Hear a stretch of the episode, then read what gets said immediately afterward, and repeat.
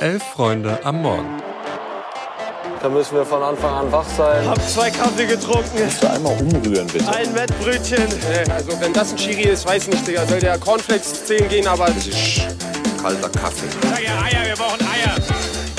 Es ist Freitag, der 1. Dezember. Ihr hört Elf Freunde am Morgen. Ich bin Luis und an meiner Seite ist Greta. Guten Morgen. Guten Morgen, Luis.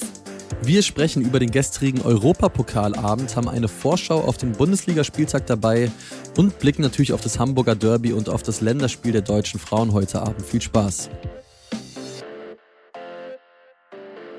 Ja, es ist eine pickepackevolle Sendung. Wir gehen direkt rein, denn am Donnerstagabend ja, da war es Michael Gregal, Gregoritschs Welt und wir lebten alle nur darin. Der Stürmer vom SC Freiburg, der hat nämlich binnen 36 Minuten einen lupenreinen Hattrick erzielt. Waren übrigens auch seine ersten drei Saisontore. Grüße an alle Ketchup-Flaschen. Und damit hat er dann auch den Weg für Freiburg zu einem nie gefährdeten 5 zu 0 Sieg über Olympiakos Piraeus geebnet.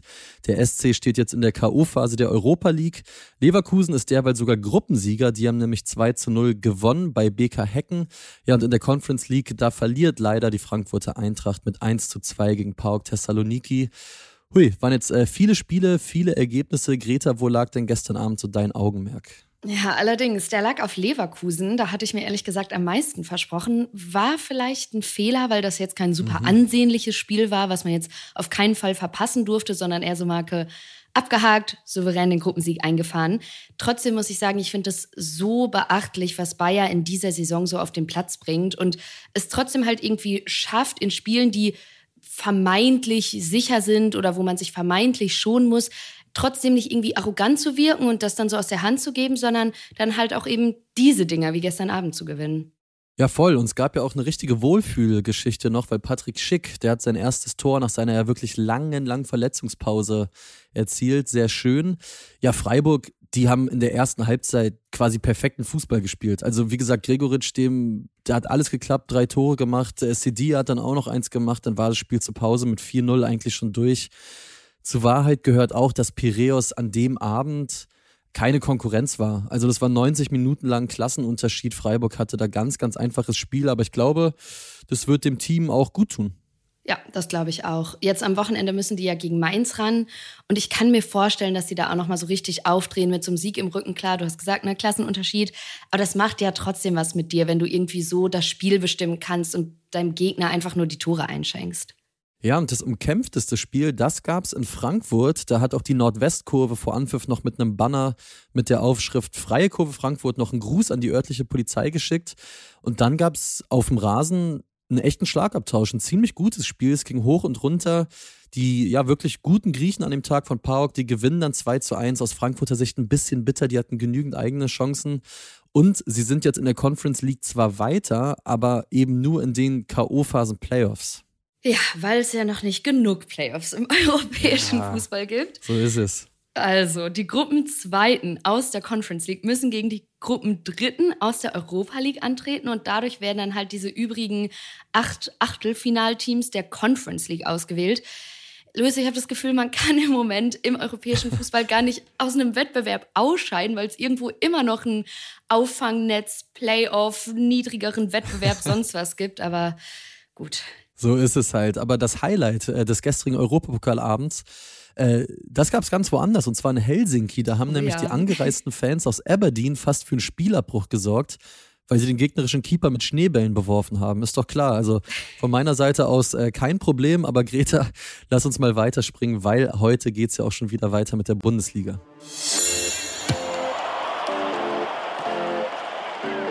Ganz genau, der 13. Bundesligaspieltag steht vor der Tür. Bayern und Union, das habt ihr ja gestern schon hier und im Themenfrühstück gesprochen, die sind ja unter der Woche nicht über ein Unentschieden in der Champions League äh, hinausgekommen und spielen mhm. jetzt am Samstagnachmittag gegeneinander. Bevor wir das jetzt diskutieren, wer da irgendwie höhere Chancen auf den Sieg hat, wobei das meiner Meinung nach sehr eindeutig ist, lass uns die Sache doch mal aus einer anderen Perspektive angucken. Und zwar, die Teams hatten gleich viel oder halt gleich wenig Zeit für Erholung. Und ich habe mich gefragt, wie regenerieren die? Also mental, körperlich, was machst du? Kannst du irgendwie dich überhaupt erholen nach so einem Spiel und wenn du dann direkt wieder ran musst? Und Luis, auch wenn ich mir sicher bin, dass du fast Profi geworden wärst, wenn da nicht diese eine ärgerliche Knieverletzung gewesen wäre. Du bist es halt nicht. Ja, aber im Gegensatz zu allen anderen, die das auch erzählen, war es bei mir wirklich ganz, ganz knapp, auf jeden Fall. Mm, ja, ja, ja, das äh, kann ich mir vorstellen. Wir haben aber trotzdem mal einen echten Profi gefragt, nämlich unseren Lieblingsjoker Nils Petersen.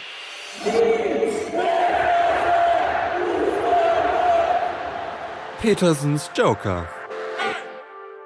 Natürlich sind die Körper von uns Leistungssportlern, die wir ja sind, irgendwo begrenzt hinsichtlich Möglichkeiten und Kräfte. Es wird dann eher auf mentaler Ebene auf Strecke schwer und deswegen das Geheimrezept für knackige englische Wochen, sieh zu, dass du punktest. Ich meine, das kennen wir doch alle. Du fährst auf Arbeit und wenn es läuft, dann fährt man gern hin und alles geht irgendwie leichter von der Hand, beziehungsweise in unserem Fall vom Fuß.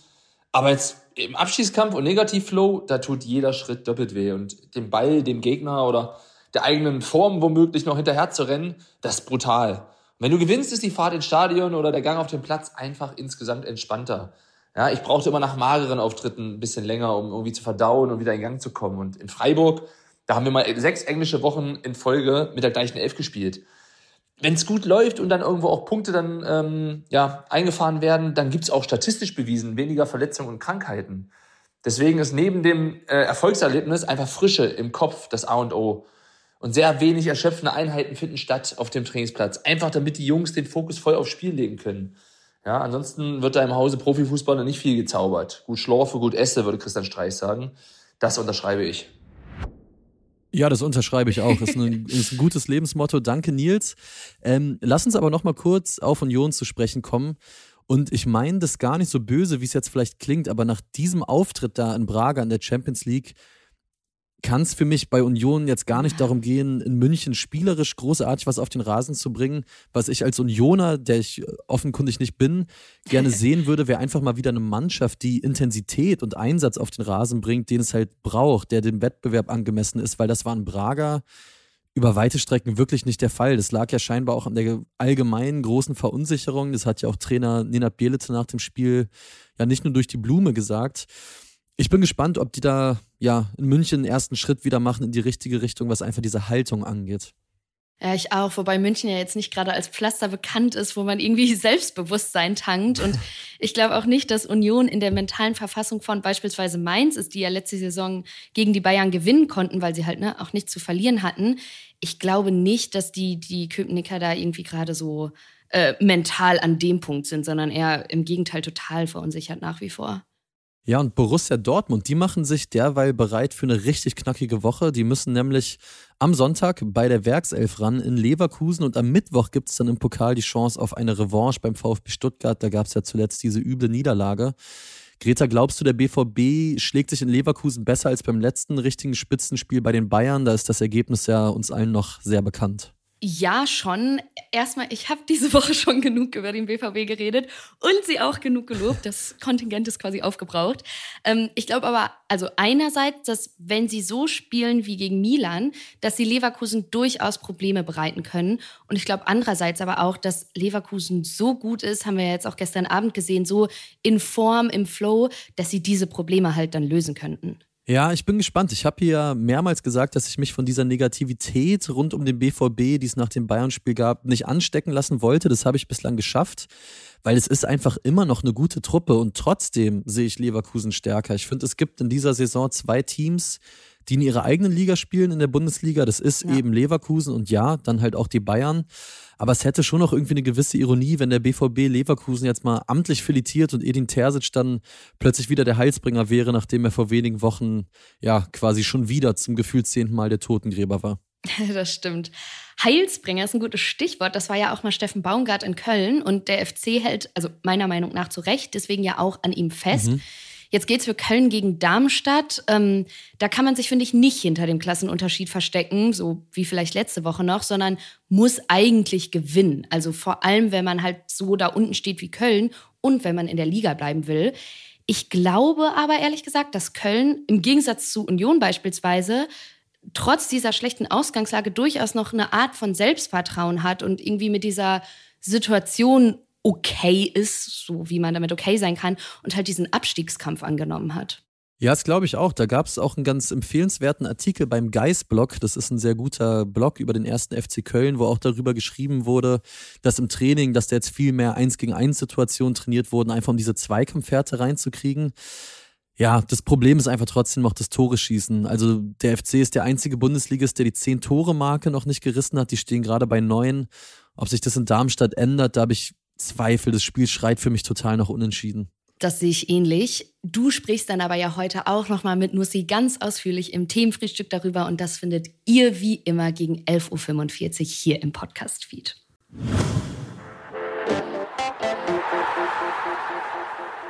Wir blicken in den hohen Norden nach Hamburg, denn es ist Derby-Zeit heute Abend um 18.30 Uhr. Ganz ehrlich, ich habe komplett Bock, deshalb kann ich mir nur vorstellen, wie es den Fans beider Teams geht. Speziell, weil ja der, der Tabellenführer auf den Tabellenzweiten trifft und deswegen haben wir auch Fans gefragt, wie sie sich vor diesem Derby fühlen. Das Gute ist, die Wege für uns, die waren nicht wirklich weit, denn mit Felix haben wir hier im Elf Freunde am Morgenteam einen St. Pauli-Anhänger und mit Mia Güte eine HSVerin in der Redaktion. Also ringfrei. Wir lassen beiden quasi, äh, geben wir eine Minute und sie sollen uns mal erzählen und auch euch erzählen, warum ihr Team dieses Derby gewinnen wird und wie es der Respekt verlangt. Starten wir mit dem Tabellenführer. Deswegen hier ist Felix mit seinen Gründen für einen Derby-Sieg des FC St. Pauli. Moin aus dem eisigen Hamburg und der Frage, warum der Fußballclub St. Pauli heute Abend das Derby gegen den HSV gewinnen wird. Tja, lange drüber nachgedacht. Ein paar Gründe gibt es natürlich, die für St. Pauli sprechen, abgesehen davon, dass wir aktuell auch einfach Tabellenführer sind. St. Pauli ist seit 21 Spielen ungeschlagen, hat aktuell die reifere, weil etwas risikoärmere Spielweise als der HSV. Außerdem vertraue ich stark auf Fabian Hürzeler, der aktuell wie kein anderer Trainer in der Liga den Gegner schon in der Pressekonferenz seziert und bestimmt die eine oder andere Schwachstelle beim HSV identifiziert haben wird. St. Pauli spielt zudem zu Hause, muss nicht in die Vorstadt reisen, was sowieso ein Vorteil ist, aber auch explizit mit Hinblick auf die letzten vier Derby-Heimspiele. Die konnten nämlich allesamt gewonnen werden.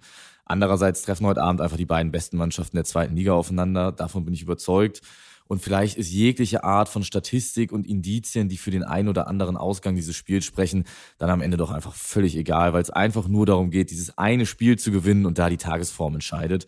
Und das ist ja auch das Schöne an so einem Spiel und vor allem im Vorhinein. Man klammert sich ja an jeden Strohhalm, der irgendwo auftaucht. Ein guter Freund von mir hat noch Marcel Hartl an der frische Theke im Supermarkt getroffen, ihm viel Glück gewünscht fürs Derby und meinte, Hartl wirkte aus seiner Sicht hoch entschlossen und voll motiviert. Ja, vielleicht sind es dann doch einfach diese kleinen Momente, die im Derby am Ende entscheiden. Und damit liebe Grüße an alle und Forza St. Pauli. Ja, apropos frische Theke, ich bilde mir ja immer noch ein, dass ich Michael Ballack 2006 mal im Rewe Bochum-Wiemelhausen gesehen habe, aber äh, anderes Thema. ja, äh, Felix Geschichte und, und die Argumente überzeugen mich, aber ich würde sagen, lass uns doch mal bei Mia reinhören. Ach, Moin, ich bin schon an der Reihe, über das Derby zu sprechen. Sorry, habe ich gar nicht mitbekommen. Ich war gerade noch damit beschäftigt, einem befreundeten St. Pauli-Fan beim Umzug zu helfen. Die ganzen Europaletten und leeren Clubmate-Flaschen, die er Einrichtungen nennt, tragen sich ja nicht von allein. Aber das kennt Felix ja wahrscheinlich insofern wie auch immer. Warum gewinnen wir heute Abend gegen die kultigen Freibeuter von Kiez und ihren Trainer Fabian Hürzeler, der aktuell wahrscheinlich noch damit beschäftigt ist, irgendwelche Pfeilchen auf Taktikboards zu kritzeln, während das manische Genie und geiler Typ im Hauptberuf Tim Walter schon mal Wurftechniken mit der Wasserflasche einstudiert? Naja, der gute Fußball kann es nicht sein, weil den spielt St. Pauli auch. Das muss man ihnen lassen. Der gut bestückte Kader auch kaum, weil es bei uns immer so viele Verletzte gibt, dass heute Abend wahrscheinlich irgendwelche U12-Innenverteidiger ran müssen. Aber es liegt doch auf der Hand, Leute. Derbys schreiben mehr eigene Gesetze als der DFB-Pokal und alle Bundestagsfraktionen Fraktionen zusammen. Demnach vergesst die HSV-Auswärtsschwäche. Heute ist der Trend not your friend, lieber Felix und lieber Stadtteilclub. Wir zünden euch nämlich heute Abend die Bude an. Nationalstürmer der Herzen Bobby Glatze wird euch ein bis drei Dinger drücken. Dann gibt's einen 13 Auswärtssieg für Hamburg und zwar das richtige Hamburg. Puh, das war anstrengend. Jetzt muss ich mich schon mal mental auf eine Niederlage vorbereiten, weil ähm, ich bin ja HSV-Fan. Was soll ich sagen? Oh, geil. Also Mias Oton ja. zündet mich komplett an. Äh, ich muss aber auch sagen, Felix hat gute Argumente auf seiner Seite. Ich halte mich einfach raus aus diesem Streit. Ich tippe völlig langweilig auf Remis. Was sagst du? Ah, also ich finde Mias Einschätzung auch super und stimme ihr aber auch gerade im letzten Teil zu, es wäre doch so typisch HSV, wenn die jetzt verlieren. Deswegen gehe ich, glaube ich, auf Sieg St. Pauli. Yeah, okay. Verlieren ist ein gutes Stichwort. Das dürfen die DFB-Frauen nämlich nicht. Die spielen heute Abend im entscheidenden Nations League-Spiel gegen Dänemark. Ich muss sagen, ich habe richtig Bock, denn in dem Spiel geht es ja um nichts Geringeres als die Gruppenführung in Gruppe 3 der Nations League die wiederum über die Olympia-Qualifikation beziehungsweise den Einzug in die, da haben wir es wieder, Olympia-Playoffs entscheidet. Dänemark führt die Gruppe mit zwölf Punkten an. Die hatten ja das Hinspiel gegen Deutschland gewonnen. Deutschland hat neun Punkte, die könnten also bei einem Sieg vorbeiziehen, müssen aber mit zwei Toren Differenz gewinnen, weil Dänemark eben 2 zu 0 gewonnen hat und es der direkte Vergleich ist, der zählt. Ich muss aber auch sagen, das Hinspiel war ja das erste nach dem WM aus und jetzt, ja, gut zwei Monate später, sieht die Welt schon ein bisschen anders aus. Da rechne ich dem deutschen Team durchaus bessere Chancen zu. Ja, ich auch. Vor allem deshalb, weil das ganz große Fragezeichen auf der Bank ja geklärt ist. Martina Voss-Tecklenburg, das wissen wir jetzt, die kommt nicht zurück. Horst Rubisch, der zieht erstmal weiter durch. Also die Spielerinnen wissen jetzt erstmal wieder, woran sie sind wahrscheinlich. Total.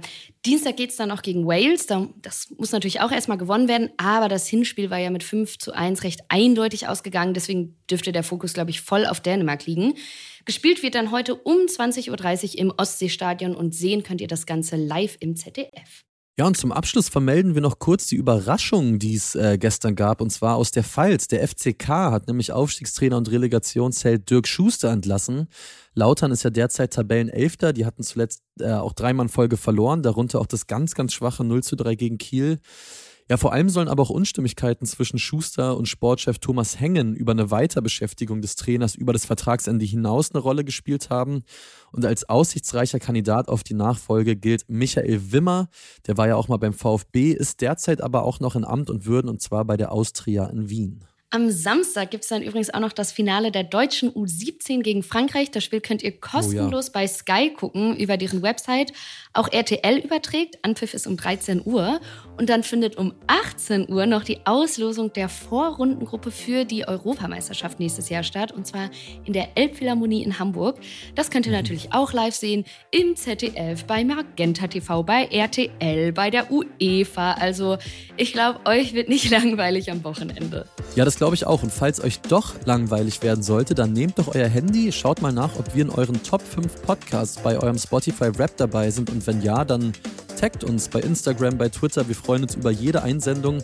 Ich habe auch schon manchen Leuten persönliche Videogroßbotschaften geschickt. Also versucht oh. doch euer Glück, dann melde ich mich vielleicht. Äh, das nur als kleiner Anreiz. Ansonsten, wie immer, danke fürs Zuhören in dieser Woche. Kommt gut ins Wochenende und Greta, auch dir ein schönes Wochenende. Danke gleichfalls.